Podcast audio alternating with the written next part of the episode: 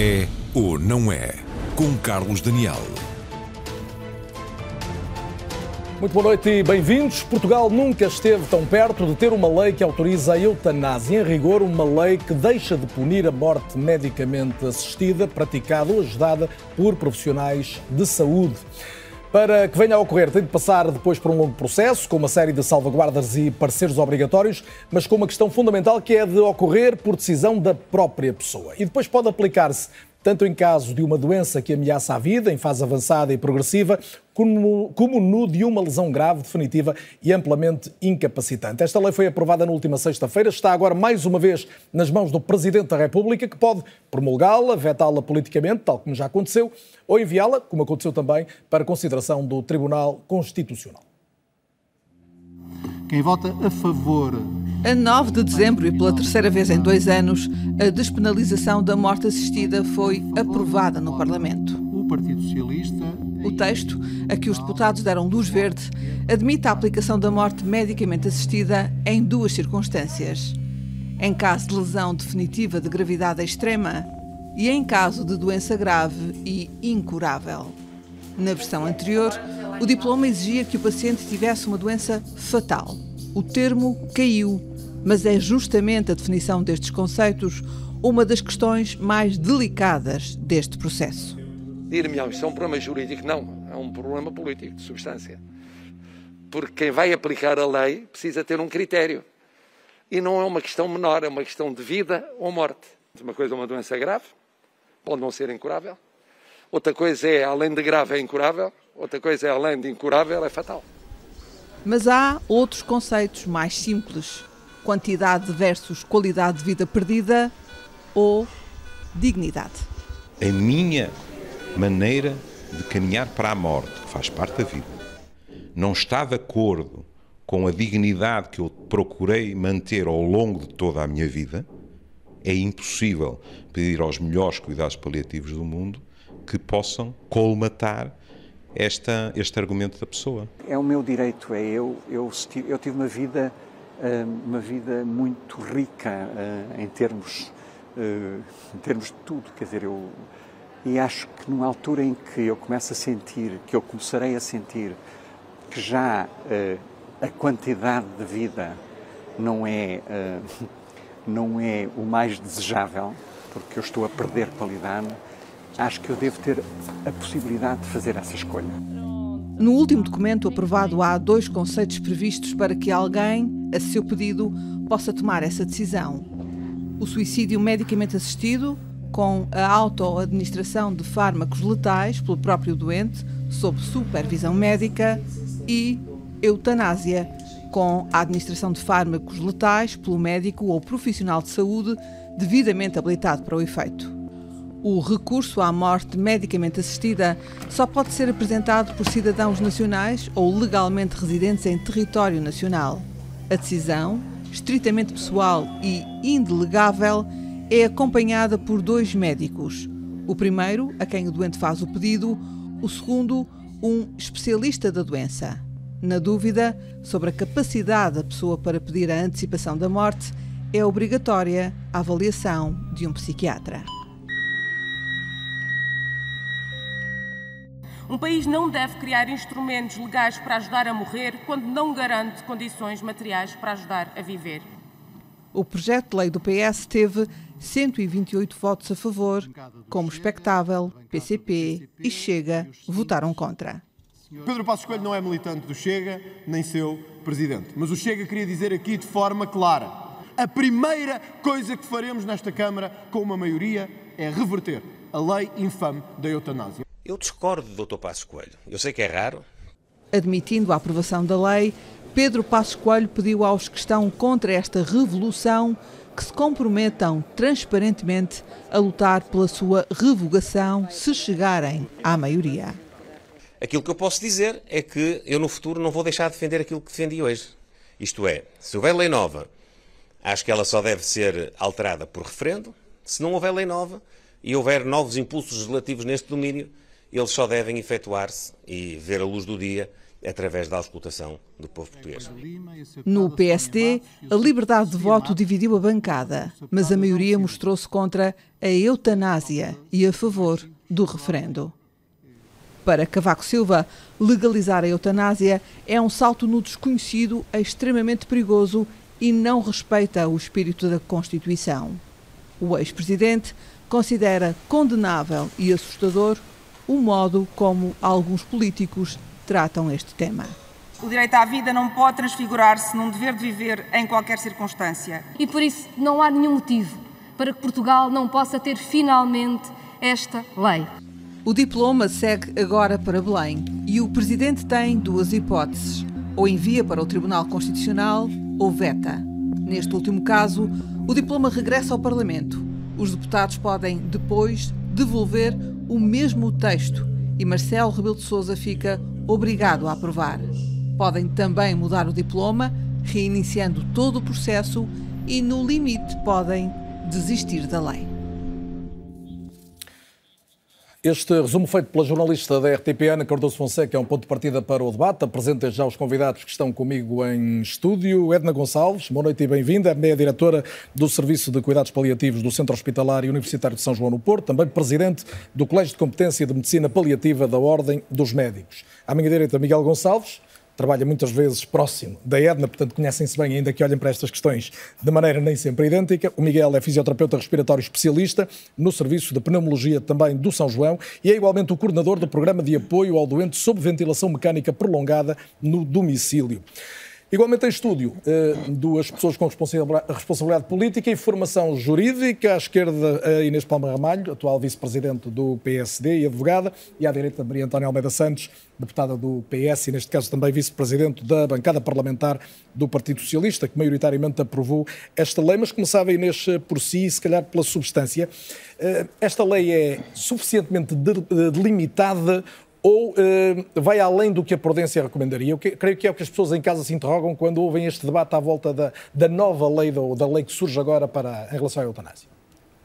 Uh, boa noite, muito obrigada pelo convite, antes um de mais, obrigado. e também cumprimentar aqui os meus ilustres colegas de painel. Uh, esta, esta lei eh, é uma lei que, enfim, uh, sendo promulgada, que ainda é um, um se que, que teremos de, de aguardar para, para ver se será promulgada ou não, ou se será enviada para a, para a fiscalização de constitucionalidade pelo Sr. Presidente da República, é uma lei que, que, que, é, que é, enfim, um, um passo significativo uh, nesta matéria uh, e que revê que alguns dos pontos importantes, precisamente, que foram discutidos no acórdão uh, do Tribunal Constitucional sobre esta matéria e alguns dos pontos que foram verificados também pelo Sr. Presidente da República que levantaram as dúvidas. Agora, se, se, se a lei é suficientemente limitada, concordo Porque, no fundo, a lei não... há de traduzir um espírito, desde logo, da, Exatamente, da sociedade. Mas, mas concordo só não que a lei é, é suficientemente limitada. Essa é precisamente a, a questão que, que, fica para mim e para o PSD por resolver, que é se traduz um espírito da sociedade uh, que quereria esta lei, quereria esta lei nestes termos. E a minha resposta aí necessariamente teria de ser que não, porque não houve essa auscultação à sociedade. Só o referendo resolveria isso? Só o referendo resolveria isso. E, e, teria de resolver isso neste momento, porque era a última oportunidade possível para o referendo poder pedir à sociedade para se vir pronunciar. E porquê que o referendo também era importante? Era importante fazê-lo através do referendo. Porque, sem prejuízo de se estar a discutir os contornos desta lei há muitos anos, porque de facto esta discussão já vai longa, o Parlamento tem feito um trabalho, os vários grupos parlamentares, aliás, têm, têm feito um trabalho excelente de discussão desta matéria dentro daquelas Isso não portas. legitima que a decisão seja tomada em sede parlamentar? Poderia eventualmente legitimar, mas a verdade é que nenhum dos parlamentos foi a eleições com isto no programa eleitoral. A maioria absoluta que neste momento está no Parlamento não tinha no programa uh, eleitoral discutir a questão da eutanásia. E, aliás, o PSD tinha num congresso já uh, na, no âmbito da liderança anterior precisamente aprovado uma moção no sentido de levar esta matéria a referendo, caso uh, fosse. Voltando só à minha questão inicial, para a Inês não está resolvida a questão se a lei é suficientemente restritiva ou não? Para mim, uh, não está resolvida suficientemente se esta é a lei que Portugal precisa, porque não se fez essa pergunta a Portugal. E esse era um tema que tinha de ser tratado para percebermos. Portanto, a Inês não é deputada, mas se fosse, teria votado contra. Se teria votado contra a lei. Não sou deputada e, portanto, essa resposta é difícil, teria de, de Houve deputados do PSD mas, que votaram a favor, é por isso que eu coloco a questão. Mas a verdade é que acho que a lei é importante e precisamos de discutir esta lei, precisamos de ter esta lei.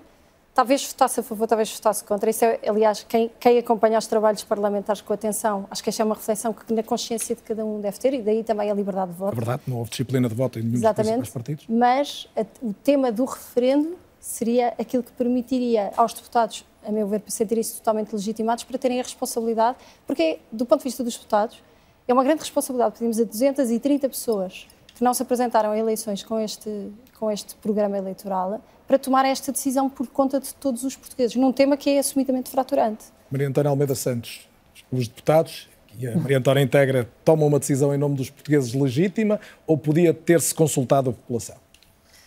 Ora, muito boa noite, boa noite a todos e muito obrigada também pelas, por esta oportunidade. Podemos explicar uma vez mais o que é que está em causa. Uh, quanto à legitimidade, não se põe, o Parlamento tem legitimidade, vivemos numa democracia representativa e, portanto, a legitimidade foi-nos dada pelo voto e, portanto, acho que não é uma questão de legitimidade ou não. Eu penso que a, que a doutora Inês disse o essencial, que foi, no fundo, se trata de uma questão também de consciência individual e que, portanto, só por isso eu não vou perguntar se eh, eu posso ter a liberdade de poder pedir que me ajudem em circunstâncias excepcionalíssimas e, portanto, eu concordo com a pergunta que dirigiu à, à, à doutora Inês, no sentido de dizer que é uma, uma lei muito delimitada, muito uh, uh, salvaguarda todos, muito cautelosa, muito rigorosa. Eh, se há crítica que nós temos ouvido em relação até ao direito comparado que existe, é que de facto eh, esta lei é muito eh, delimitada. E, é portanto, é restritiva e não é maximalista. É, nada. Sabe que não é nada, é consensual essa leitura. Eu sei, mas como sabe, basta ler todos os passos. É uma lei que, que pressupõe uma série de passos que são precisos ser dados, uh, decisões. A decisão é, obviamente, do próprio, que tem que ser maior, que tem que, tem, tem que ter uma vontade atual, reiterada, livre, informada e que pode ser um, uh, até alterada a qualquer momento, mas tem uma série de intervenientes num processo que fazem com que o processo pare. Como sabe, há várias, várias fases, fases em que o processo várias pode fases, ter que parar como até foi explicado um pouco. Portanto, hum, eu acho que não há uma, uma caixa lei... de Pandora aqui, não há um risco, de, quando se fala da rampa deslizante, de depois haver mais é, casos na prática bom, do que Eu, que eu acho é que nós não podemos dizer as duas coisas. Quer dizer, se no fundo nós temos uma lei muito limitada, muito garantística no fundo dos vários passos, não podemos dizer a seguir que permite uma, uma rampa deslizante. Portanto, que, temos que ter aqui e uma no seu ponderação. ponto de vista, não há dúvida que é a primeira questão. É uma lei mais garantística e evolutiva. Exatamente. É uma lei que, que pressupõe vários passos, como se sabe, uh, vários passos que podem travar os processos. O processo teria que recomeçar outra vez. E, e eu quero lembrar que, de facto, esta lei já foi, esta matéria já foi aprovada na Assembleia três vezes e que, é por larga maioria, e três vezes por uh, pessoas diferentes, uma Constituição espera diferente, uma composição diferente do Parlamento. Espera a promulgação da parte do Presidente da República ou admite como provável eu o não, envio eu, para a fiscalização do Constitucional? Eu, eu, não, eu não, não interfiro nos poderes do, do Presidente da República. Evidentemente, nem vou comentar. O Sr. Presidente é é, é livre de, de, poder decidir como entender. Agora, eh, o Mas nosso trabalho, um veto político, o nosso um trabalho está feito. Eu acho que o Presidente pode decidir em consciência e com os elementos todos que tem, que são muitos. Uh, o, próprio, uh, o próprio processo foi tão longo, tão participado. Eu não me lembro de nenhuma lei, eu já sou deputada há uns anos, uh, que tenha sido tão participado, com tantos contributos, tanto da sociedade científica como uh, da academia, como de movimentos, como uh, nós sabemos que existiram várias petições. E a pretexto disso vamos ouvir os técnicos muito presentes bem, exatamente. também. Edna Gonçalves, mais uma vez, bem-vinda. Uma das questões que, esta, que esta lei coloca é não se limitar a casos de doença fatal. Isto, no seu entendimento, é, é uma questão nuclear? Altera alguma coisa em relação à forma como devemos olhar para esta, vamos chamar, evolução legal?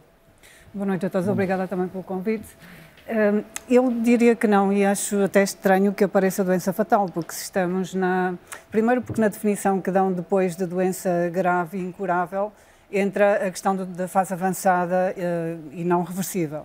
E, portanto, entraria... Faz sentido para si as duas, as duas condições para o início sim, de um processo? Sim, sim. Na minha opinião, esta é uma discussão que não é, à partida, uma discussão médica, é uma discussão da sociedade, é uma, é uma questão que tem a ver com a forma como a sociedade se vê perante a, perante a vida e perante a morte. Eh, e por isso eu sempre achei que esta é uma discussão que é, é muito da sociedade, portanto, uma questão cultural um, e os médicos ou os profissionais de saúde são apanhados depois porque vão ter que a praticar, obviamente que sim, portanto serão ouvidos aí, mas acho que o estar fatal ou não, confesso que não altera e muito. E da sua experiência nesta... clínica, resulta a necessidade de uma lei que permita este passo mais ou não?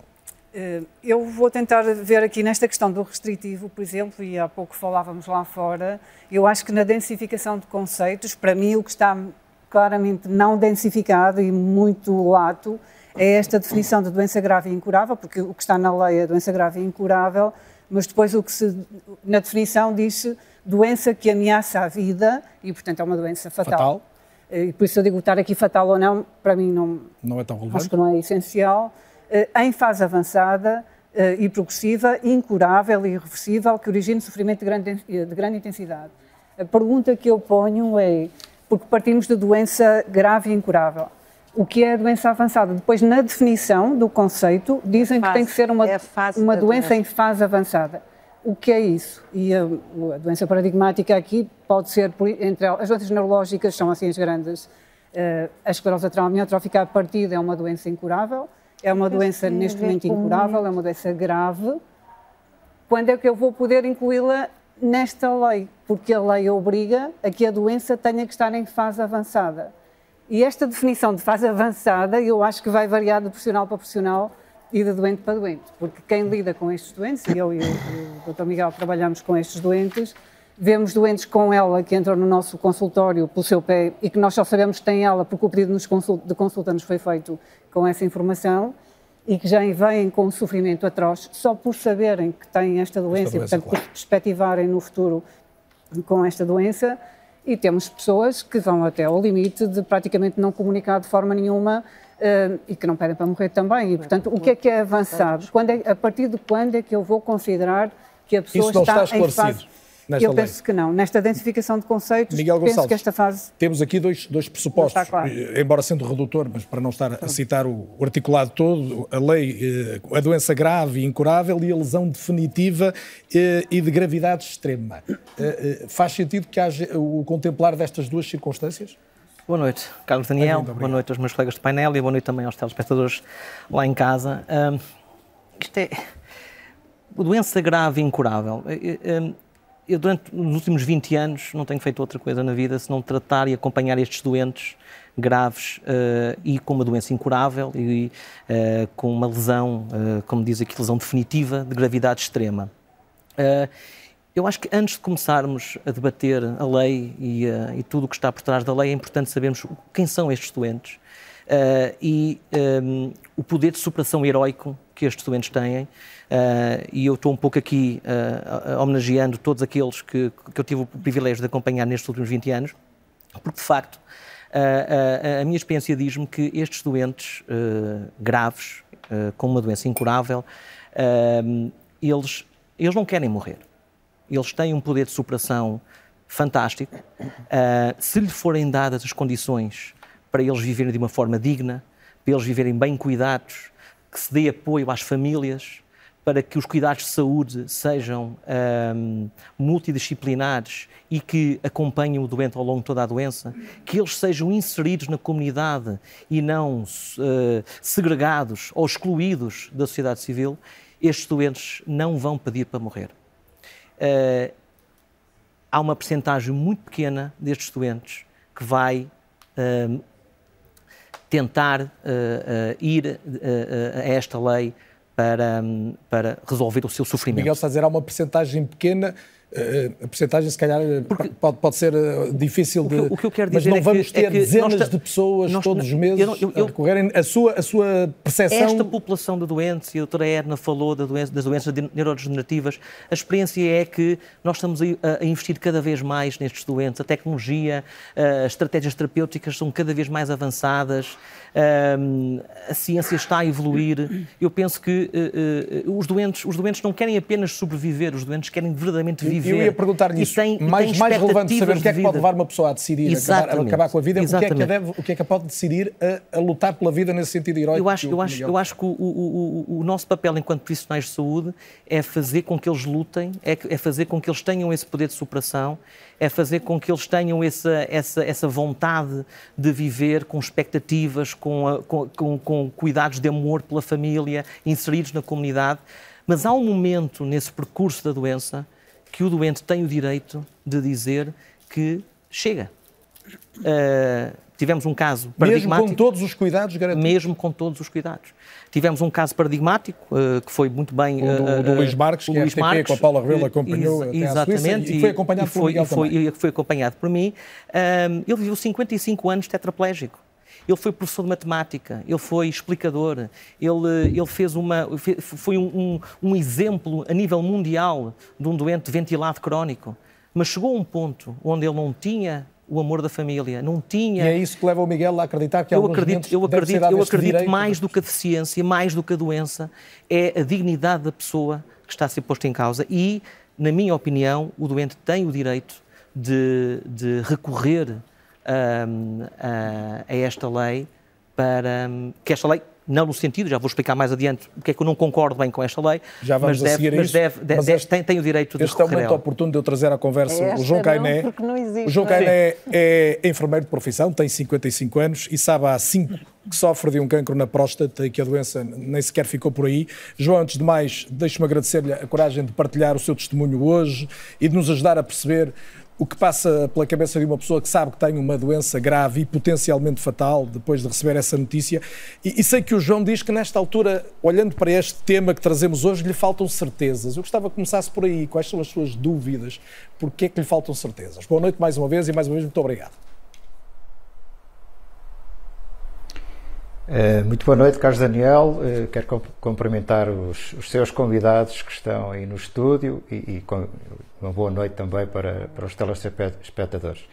Um, eu, eu, estou aqui quase eh, num duplo papel, não é? Portanto, de um profissional de saúde, docente do ensino superior e também uh, de alguém que tem uma doença que, à luz da ciência médica, é incurável ou não tem um tratamento previsto. Um, e digo também que, até por uma formação, por formação profissional, uh, eu tinha sempre algumas dúvidas em relação a um posicionamento claro uh, no que se refere à localização da eutanásia. Por um lado, parece-me esta centralidade do direito de escolha é? e o direito de decidir, e portanto esta livre escolha é fundamental quando discutimos este assunto, mas por outro, também me preocupa a forma como a lei eh, desenvolve mecanismos que garantam que esta livre escolha é efetivamente livre uh, e esclarecida. E, portanto, há aí claramente preocupações que já foram referidas também uh, por alguns dos seus, dos seus convidados. Mas uma coisa é certa, a, a, partir do momento em que eu tive este diagnóstico, e a seguir ao diagnóstico veio o tratamento e prognóstico, uh, tornou-se muito mais claro para mim que uh, a, eutanásia deve ser legalizada e fiquei muito satisfeito com, com a posição da Assembleia da República sobre, uh, uh, sobre este tema. E, e porquê? Porque aquilo que mais me preocupa, na verdade, e aquilo que eu tenho mais receio, é que não me respeitem, é que não respeitem a minha vontade individual, seja em função da escolha que eu entender para aquilo que é o meu final de vida. E isso é, é aquilo que me assusta uh, verdadeiramente. E, portanto, nesse sentido, parece-me que este direito de escolha e ter a possibilidade de ter esta liberdade de escolha torna-se talvez aquilo que é mais importante e fundamental. E, e, e nesse sentido, me levou a pensar hum. e, e, e, a aceitar como extremamente válido. João, portanto, se, se, eu, se, eu estou, se eu estou a, a, conseguir entendê-lo, e nós estamos aqui com um pequeno delay, portanto eu vou tentando ouvir a resposta até ao fim. Se eu estou a conseguir entendê-lo, uh, o, o, João, mais do que ter ponderado já uma eventual decisão de antecipar o que quer que seja, quer ter, se for caso disso, a possibilidade de o fazer, é isto? É, é isso, oh, Carlos. É, Deixe-me dizer uma coisa. Eu, eh, se, se precisar, isso, e provavelmente virei a precisar, eu quero cuidados paliativos. E quero cuidados paliativos de qualidade. E, portanto, eu, eu, eu gostaria que o país garantisse uma rede de cuidados paliativos de qualidade. É? Mas também sou a favor da legalização da eutanásia. E, portanto, não há aqui uma contradição, porque, vamos lá ver, passa por vezes na opinião pública que uh, uh, esta legalização da eutanásia significa um desinvestimento na qualidade de vida destas pessoas. Ou significa, se quisermos, um desinvestimento numa rede de cuidados continuados de qualidade. Como se as duas posições fossem antagónicas, elas, na verdade, devem coexistir numa sociedade desenvolvida. Eu acredito até que, no, na verdade, o que estamos aqui a discutir é como podemos controlar ou minorar ou mesmo eliminar uma situação de sofrimento extremo, eu acredito até que as duas uh, têm igual valor social. Portanto, as duas coexistindo têm igual valor social quando estamos a falar do tratamento ou da eliminação do sofrimento extremo. Do sofrimento extremo. Uh, e, portanto, provavelmente, eu, eu sei que quer cuidados paliativos, mas não tenho a certeza se quer.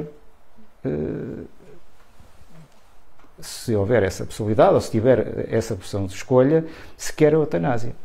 E, portanto, não há aqui nenhuma contradição nisto. O que nós sabemos é que a maioria das pessoas não o quer. Portanto, há, há uma série de estudos já feitos e, e, e, que nos dão esta informação, que a grande maioria eh, em situação de final de vida, de sofrimento extremo, não o quer. No entanto, haverá sempre uma minoria de pessoas, por muito poucas que sejam, que eh, os cuidados paliativos já não conseguem controlar ou minorar este sofrimento extremo.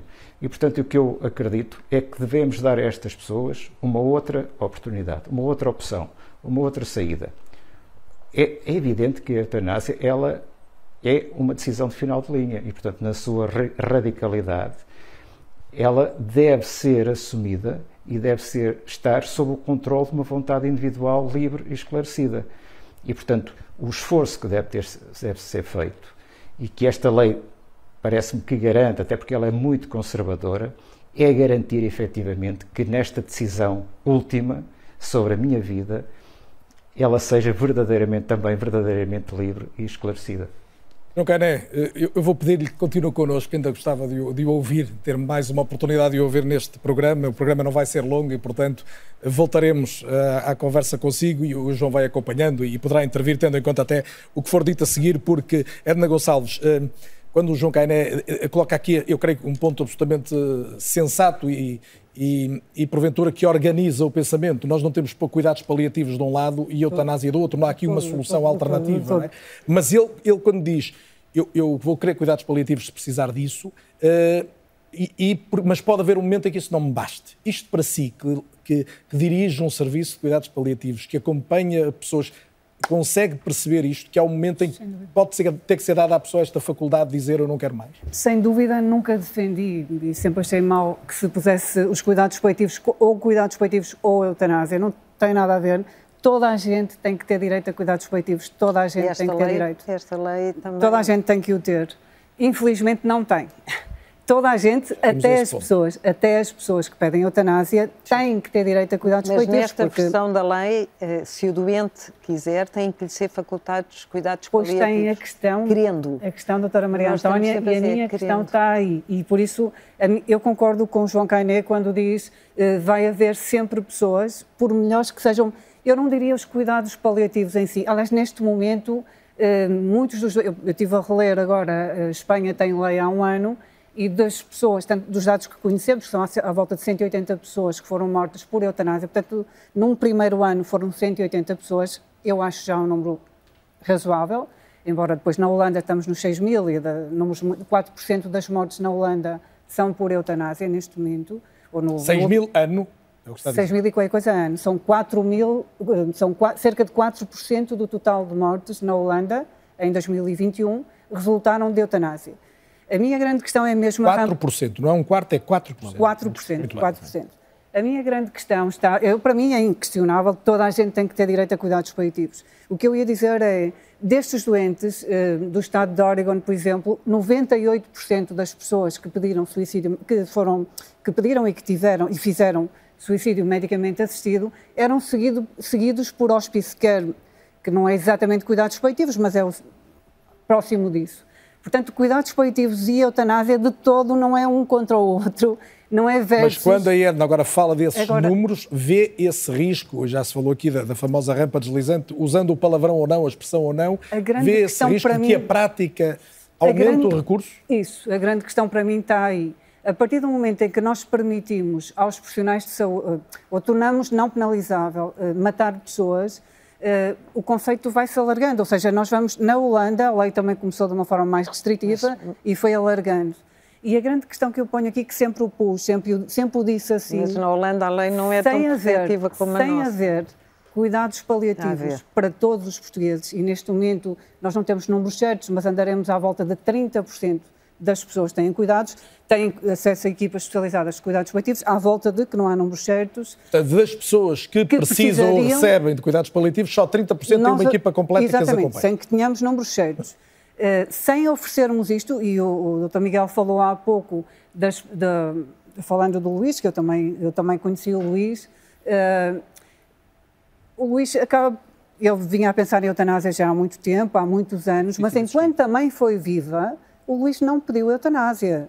E, portanto, isto leva-me para aquela que foi a minha Já primeira questão. Já voltamos à perspectiva isto dos é uma questão da sociedade, não é uma questão da saúde. Ou seja, quando falhou o pilar forte que era a família, é uma o Luís avança com já, volto, já, já podemos ir ao caso concreto do, do, Luís Marcos, porque é relevante, isso, mas... sem oferecermos estes cuidados e este apoio e este cuidado estamos social... Estamos para uma decisão. Podemos estar a empurrá-los para uma Exatamente, decisão. acho que é precoce, Empurrar. estamos a discutir nós podemos, nós podemos estar a colocar as pessoas mais preparadas para tomar uma decisão dessas porque não têm uma alternativa de isso, cuidados paliativos. Isso, isso. Não é só Portanto, cuidados paliativos, atenção, há cuidados sociais. Nós estamos numa, numa sociedade que está a envelhecer imenso. Eu todos os dias, e cada vez mais, e este ano está a ser evidente, pessoas idosas de 80 e 90 anos que vivem com o seu cônjuge da mesma idade e no segundo andar sem elevador, não conseguem sair eu, de casa. Eu esse argumento. Qual é a alternativa mas, mas, mas, como é que se evita falarmos dos idosos? Precisamente como... discutindo o tempo. Porque há aqui um problema. Se houver, mas há um se houver problema, possibilidade de recurso um à eutanásia, base. esse risco vai existir, existir há um, sempre. Há um problema base, é que nós estamos a falar da, da, daqui da, do projeto de despenalização da, da, da eutanásia como se os conceitos fossem intuitivos para todos, quando não são não intuitivos na comunidade médica, resultou dos pareceres também dos especialistas que foram ouvidos durante as audições e foram, de facto, extremamente participada a preparação da lei, mas resultou que a questão não só é fracturante, como divide, de facto, as opiniões técnicas sobre o assunto e tudo isso foi discutido naquele contexto. Mas quando houve alguém como sem... o João Cainé há pouco aqui no programa, isso não faz pensar que abrir esta possibilidade pelo menos faz sentido? Faz sentido. Eu, eu e, e, por exemplo, eu, que exista não, uma faz, comissão. Não podemos é falar todos ao mesmo tempo, já vou ouvir a Maria António. Faz, faz, sentido abrir a possibilidade, mas, faz, mas o caminho é importante. E o caminho aqui, e, e o João Cané eh, eh, falou de um ponto que, enfim, também lhe agradeço o testemunho dele, porque é, é, é muito importante ouvir isto em primeira mão de quem, de quem pondera estes, estes assuntos também, uh, de, da liberdade de escolha.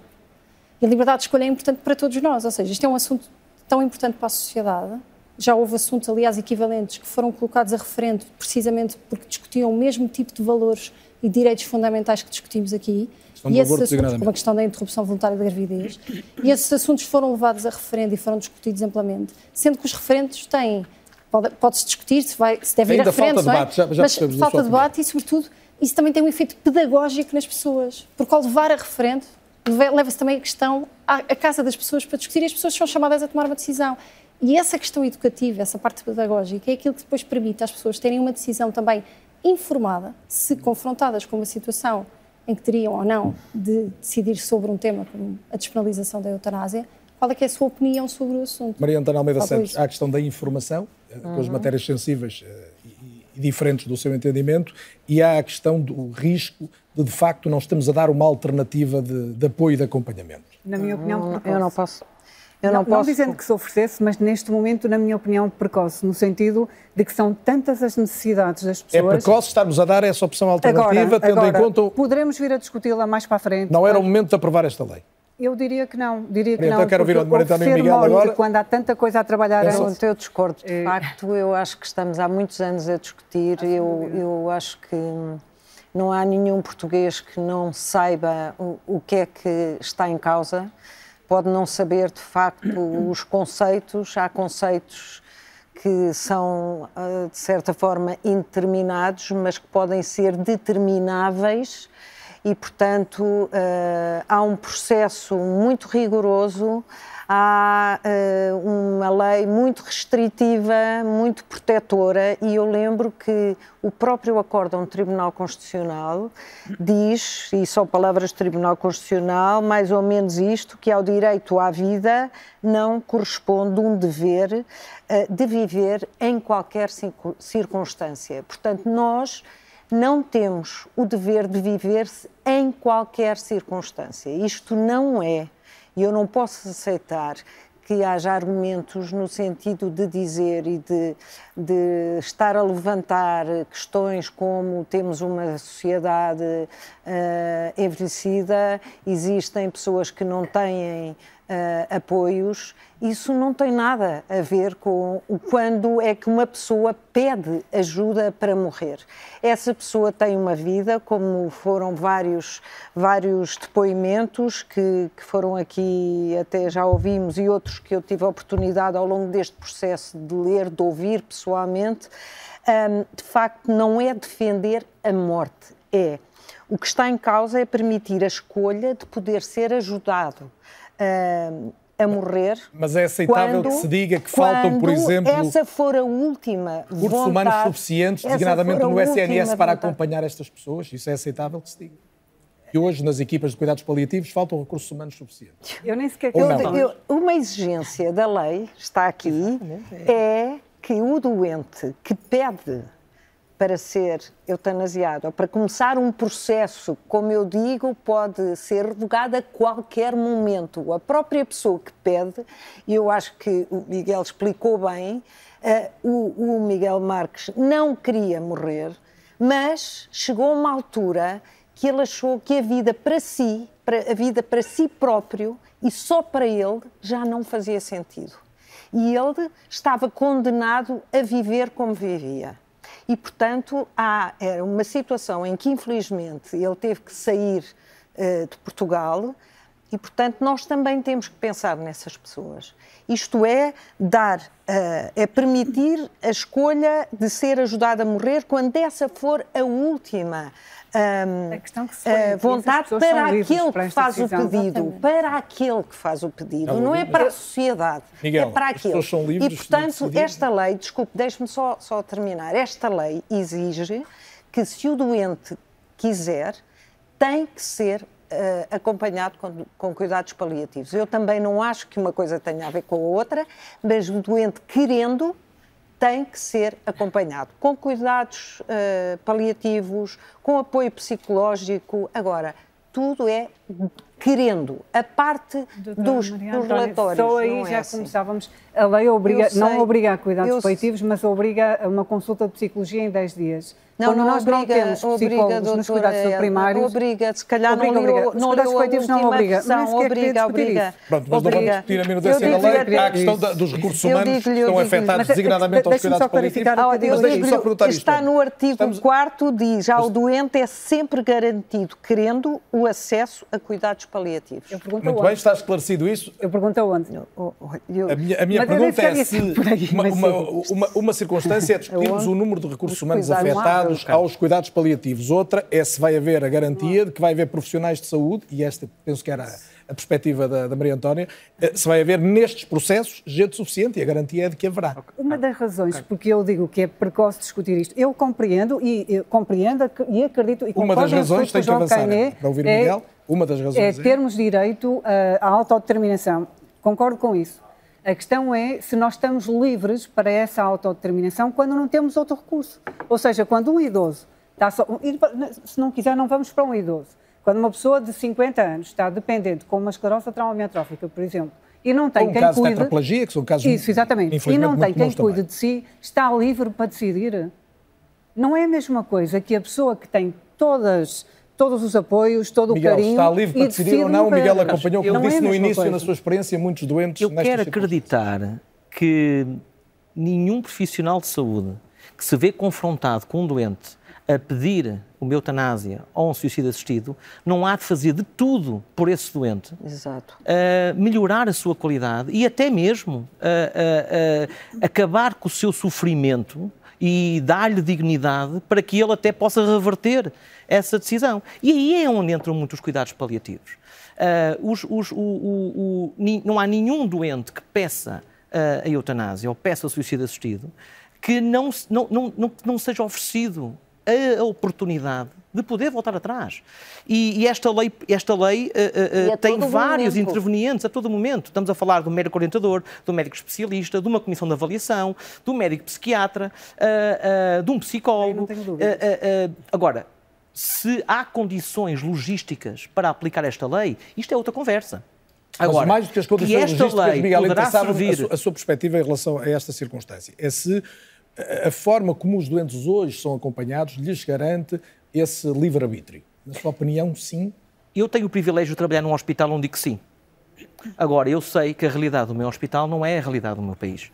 Agora, eu penso que uma lei que é fraturante, que é divisória de opiniões, ahm, pode permitir a que haja uma maior discussão e pode ser uma rampa de lançamento também para que haja uma melhor, melhor rede de cuidados paliativos. E não é só a rede de cuidados paliativos, Mas é a essa rede de discussão apoio ao devia cuidador. acontecer antes da lei ser aprovada, não é depois não é só da lei ser paliativos, Mas o, aprovada. o- problema é que a maior parte destes doentes, como por exemplo o Luís e outros, não é? Que eh, eles dizem: Eu não quero ficar vivo para gáudio da plateia. Isto são palavras dele. Isto são palavras dele. Eu- eu Portanto, e palavras do, do, do, do, do João também, que falou agora. Ele quer, ele quer ter a opção. Não quer dizer que a vai, que a vai usar, mas ele quer ter a, a, a opção de Miguel, se a eu- quiser usar. Eu não sei se a usar. pergunta faz muito sentido. As perguntas também. Este Agora- é um terreno de, de, de melindre. Com certeza. De, de grande sensibilidade. Deixe-me só colocar esta pergunta e eu a seguir garanto que eu e a Erna ainda temos uns minutos. Não muitos, mas ainda temos alguns. Eh, eh, e a pergunta é: eh, o que é que faz com que uma pessoa vá alimentando essa vontade de viver, além de todos os cuidados? Qual é a circunstância emocional que é preciso garantir a um doente para que ele.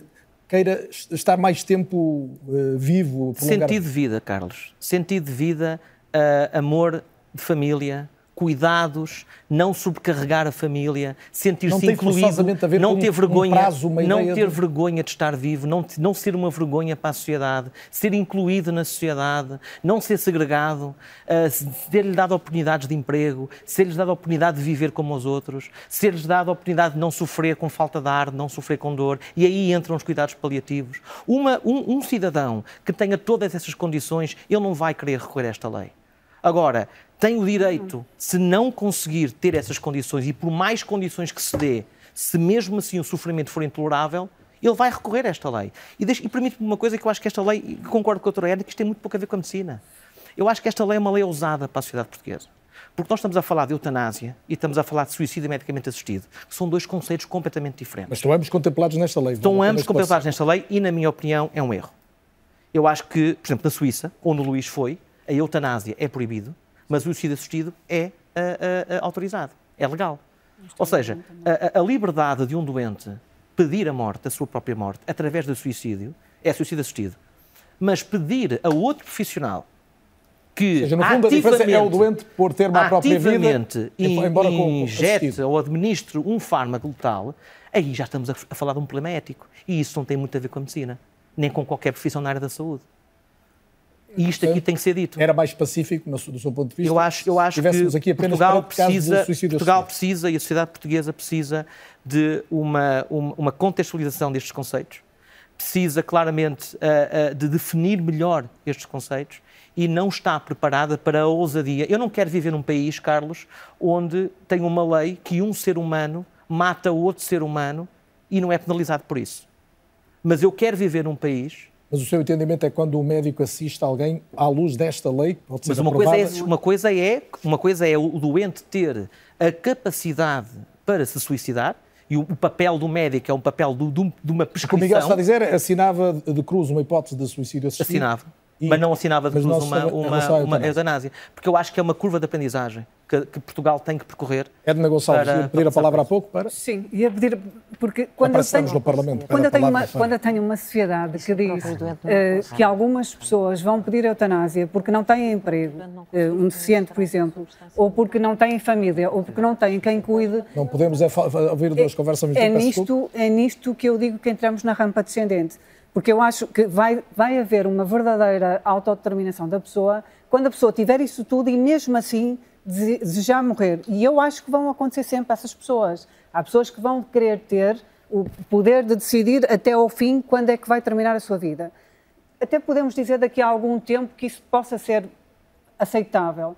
Agora, a pessoa não é livre, na verdade, quando a questão é não tenho família, não tenho emprego, sinto-me um peso para os outros, porque as grandes questões que se põem neste momento a quem pede eutanásia ou suicídio medicamente assistido nos sítios onde, onde ela já existe, são precisamente por aí. Não é por dor física, não é por falta de ar. Não. É porque as pessoas estão perda de autonomia, incapacidade para fazer atividades que dão prazer à vida, é a, perda, a sensação da perda de dignidade.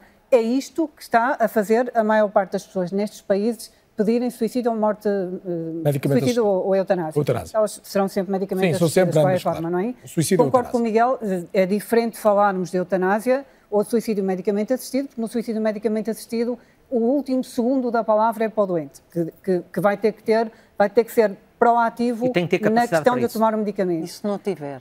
Isso. Põe se não tiver capacidade, concordo, quase que é uma crueldade. Fica dizer, de parte então... aqui a pessoa que não esteja capaz de sugar o líquido. Porque o Ramon São Pedro, que estava tetraplégico, conseguiu fazer isso. E, e é raro é... os doentes que não conseguem. E são raríssimos e então, os doentes, e esse, mas esse não tem o mesmo direito, Miguel. Esses, esses, eu acho que esses têm mesmo direito, têm mesmo direito, é... mas, mas uh, uh, eu acho que, que, é preciso, é preciso que, que, que a sociedade tem, e como, como, digo, isto é um problema de sociedade, a sociedade tem que ter uma curva de aprendizagem em relação, em, em relação a esta matéria. E, é, e mas um, as questões um doente, emocionais um doente... não dependem da capacidade motora de deglutir um medicamento? Com certeza, mas, mas do ponto de vista fisiológico, eu não consigo imaginar, por exemplo... Estou só a tentar perceber é a vossa é distinção doente, É raro doente que não consiga pedir, que consiga pedir uh, uh, que o um suicídio mas e não é consiga deglutir. a consciência dos profissionais claro. de saúde? Não, aí fica mesmo a autodeterminação é que, final mas, só no mas sentido medicamente é que um profissional de saúde que toda a vida fez isso, um médico, um enfermeiro que foi ajudar os doentes na sua vontade a minorar o seu sofrimento, eh, eh, porque é que acham que nesse momento em que a vida deixou de fazer sentido para o próprio, eh, por situações delimitadas, muito delimitadas, que estão na lei, vamos dizer sim senhor, mas tem que tem que uh, uh, Maria Antónia, os motivos na minha opinião, decisão, uh, resposta, não basta tomar a decisão. E hoje, Nós não ficamos a Na minha opinião, o risco, o risco de estarmos a levar pessoas a pedir eutanásia porque não têm estas condições que estávamos a falar é tão grande que eu acho que as, a meia dúzia, que eu penso que serão meia dúzia de pessoas que vão, na verdade, pedir eutanásia, mesmo tendo todas as condições, eu acho que essas pessoas vão, deviam mesmo ter dizer... sentido, mesmo com essas condições todas. A vida pode, para o próprio, deixar de fazer sentido. Pode, sem dúvida. Sem dúvida. Inês, o próprio antes de eu ir ouvir o João Cainé para fecharmos. Eu acho que isto é um ótimo exemplo. Reparem, estamos aqui cinco pessoas a discutir neste painel, mais o João Cainé em casa, e, e, não chegamos a acordo e todos nós discordamos em várias coisas. Isto para mim é um belíssimo exemplo de como este ponto, este ponto e todos os outros desta lei deviam ter sido amplamente discutidos na sociedade e não foram o suficiente. Eu também acho que a sociedade... E no final do dia, e no final do dia as motivações que, que levam uma pessoa... Mas, mas este é um tema profundamente fraturante e não é um tema diferente da interrupção voluntária da gravidez, onde precisamente esta questão foi tomada de maneira a ser levada não, a referendo duas vezes. Não, não são, dois, mas dois conceitos completamente o, diferentes. Claro que são dois conceitos completamente diferentes, mas a lógica por trás os, os direitos, o, o, tipo de direitos que estamos a discutir, o direito à vida, a vida no limite. O, o não dever de morrer, o, direito à escolha, eram questões que se colocavam nesse sentido e, portanto, isto merecia essa discussão. Mas mais, mais importante, acho que se, se esta lei permitir que alguém tome esta escolha de forma não devidamente informada quanto aos conceitos, quanto ao processo e quanto às motivações que o levaram a escolher, eu acho que essa lei já falhou. E basta uma pessoa. Portanto, qualquer solução que passe por discutir menos esta lei, para mim, é, um, é, é uma falha da nossa democracia. Porque se nós já tivéssemos discutido até às últimas consequências, se calhar ficávamos todos um bocadinho mais informados no final do dia, tínhamos uma lei um bocadinho mais O processo é tão longo, tão longo. É, é longo, mas dentro de quatro paredes. Dentro de quatro Não, paredes, com especialistas, com, com médicos, com pessoas que o próprio doente escolhe. Certo, mas que várias, várias- e com muitas intervenções de muitos especialistas e de Muitas, muitos médicos que, entenderam doente- que a lei em que não era, não era a solução, não- não era a solução. nunca será acho que é consensual. Não, isso- Mas isso eu queria ouvir o. João Cainé. É João, eh, já, já ouviu uma série de argumentos aqui, eh, eh, já nos disse há pouco que está de acordo com esta lei, que ficou satisfeito. Eh, Penso que não apenas por uma razão pessoal de um dia poder ter essa, essa opção, de lhe ser dada essa opção, mas pela, pela realidade que conhece até como profissional de saúde, de, de isso poder passar a ser possível. Um, e e falou-se aqui muito do que pode fazer um doente, e, e a pergunta pode ser relativamente dolorosa, por falar com alguém que aos 50 anos tem uma notícia que nenhum de nós quer ter, obviamente. Do o que é que pode fazer alguém ter vontade de viver mais tempo ou equacionar a determinado momento antecipar a morte? Olha, Carlos, eh, eh, essa, essa é uma pergunta muito importante, porque é muito importante e fundamental, porque na verdade, eh, ao longo destes, e eu falo no meu caso pessoal, ao longo destes cinco anos, eh, eu tenho estado felizmente assintomático. E o facto de estar assintomático permite eu ter uma vida absolutamente normal. E portanto, de todo o meu esforço, até eh, com, com- com a família, com amigos, com, com companheiros de trabalho, com quem seja, é um esforço de normalização. é? E, e, portanto, o estar assintomático permite dizer-me que eu tenho uma doença, mas que é uma doença que, que está eh, nos resultados analíticos, está na, na imagiologia, ou, e, e, portanto, no dia a dia ela não é perceptível, ela não é sentida. O que é que eu quero dizer com isto? É que realmente é, é a questão do sofrimento físico, é? da limitação, da incapacidade, que, eh, que depois se torna, numa situação extrema, que nos pode levar a pensar que realmente posso eh, ter essa opção e posso ponderar essa opção de antecipar a minha morte por uma situação de sofrimento extremo. É, é evidente que, na verdade, quando dizemos que a decisão é livre e esclarecida, ela estará sempre condicionada pelas nossas circunstâncias, não é? Somos nós e as nossas circunstâncias.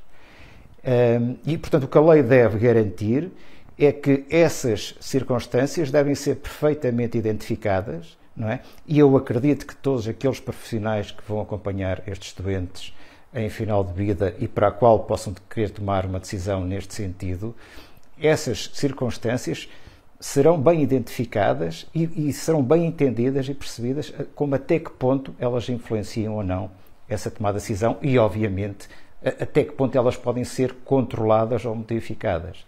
Porque quando percebemos que não temos alternativa, não há forma de controlar ou modificar essas circunstâncias, pois o que é que poderemos ter mais para oferecer? é? O que é que poderemos mais dizer a estas pessoas? E, por outro lado, eh, também está sempre um pouco subjacente quando discutimos esta questão da, da antecipação da morte numa situação de sofrimento extremo. Isto tem a ver com a nossa cultura judaico-cristã. Há sempre uma tendência para romantizarmos o sofrimento das pessoas. Portanto, a vida tem que ser sofrida, não é? Esta ideia de que a vida tem que ser sofrida para ser bem sentida e que valer a pena. E, e, e isto também pode ser pernicioso, portanto, há aqui este julgamento moral, não é? Eh, eh, que possa estar aqui subjacente. E, e- sinceramente, isso também me preocupa, porque eh, por vezes é, é- é um, é uma ideia que trespassa em muitos dos argumentos, não de forma explícita, mas é uma ideia que trespassa em muitos dos argumentos que, que vou ouvindo naqueles que, obviamente, se opõem à, à legalização da eutanásia. Mas, nem de facto, eh, ter uma doença terminal e estar assintomático não é um problema para a vida. O problema poderá vir Portanto, depois. A vida é plena, é completa. Sim, pode concluir, João. A vida é plena, é completa neste momento para si e para pessoas que estão na, na mesma situação.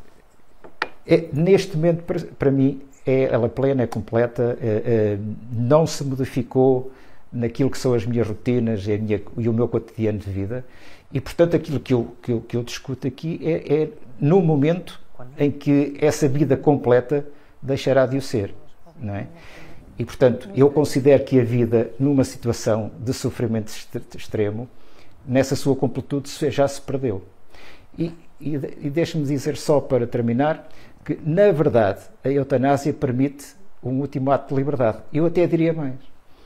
A eutanásia, ou o direito de decidir sobre a antecipação da minha morte, é, na verdade, um último ato de vida.